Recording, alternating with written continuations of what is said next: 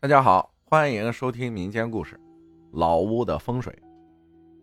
浩哥你好，最近一直都在听你的节目，我也想把我身边发生的一些灵异的事情分享给大家。首先说一下，有些事儿还是我五六岁时发生的，也十多年了，细节记得不太清楚了。记得那时候我在老家上一年级，爸爸出去打工，我和妈妈在家。那天晚上是个夏天，妈妈半夜把我叫醒，说她拉肚子，让我陪她上个厕所。农村的厕所都在外面，我陪着妈妈在厕所外面打着手电筒站着等她，眼神开始四处张望。夏天的夜晚很亮，几乎什么都能看到。就在我张望到厕所不远处的一棵大枣树时，看见了一个东西。那个东西像个人头似的，整体是银黑色的，像个不规则的三角形。一双眼睛冒着幽光看着我，我呢也不知道哪儿来的勇气，也死死的瞪着他。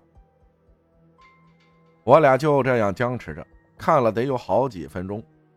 妈妈上完了厕所出来问我看什么呢，然后就拉着我的手往屋里走。等我再回头看的时候，树上什么也没有了。我敢打赌，不是我看错了。然后我就身体不好，时不时的就进医院。后来八岁时才找了一个出马仙给我看了，我才不生病了。再后来，我听大人们说话才知道，奶奶在年轻的时候打死了一条蛇，就挂在了那棵枣树上面。可能是那条蛇在修炼的时候被我奶奶打死的，它就一直在那棵枣树上。后来就找到了我身上。还有一次，在那次经历之后，我和妈妈搬到了我姥姥家住。先说一下姥姥家的布局，分东西屋，进门就是外屋地，厨房呢就在外屋地的右手边。厨房采光非常非常的不好，因为东屋和厨房有道玻璃窗，窗户是深蓝色的，所以厨房特别特别的暗，白天进去都阴森森的。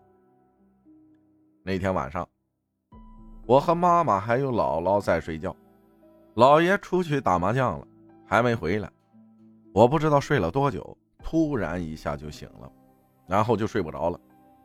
我就盯着那块玻璃看，突然看见一只手在厨房晃了一下，就一下，像是在和我打招呼。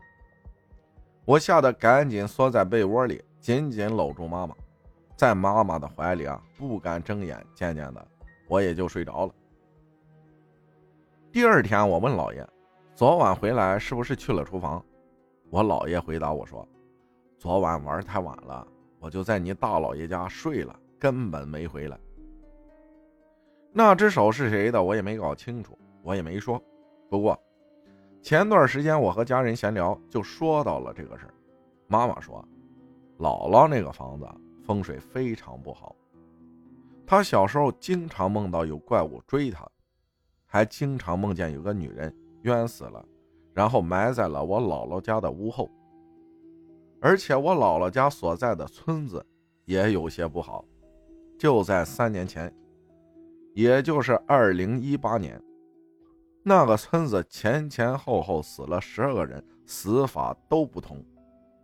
还有我大姥姥，突然就去世了，横死、病死、意外死亡的很多种，但是没有一个是寿终正寝、老死的。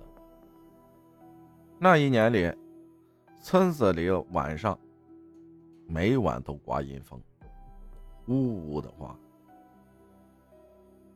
为了这个事儿啊，村子里的村长还请人来看了一下，然后修了牌坊。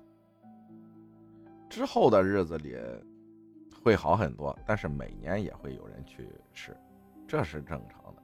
但突然死这么多人，有点不正常了。感谢陈分享的故事。谢谢大家的收听，我是阿浩，咱们下期再见。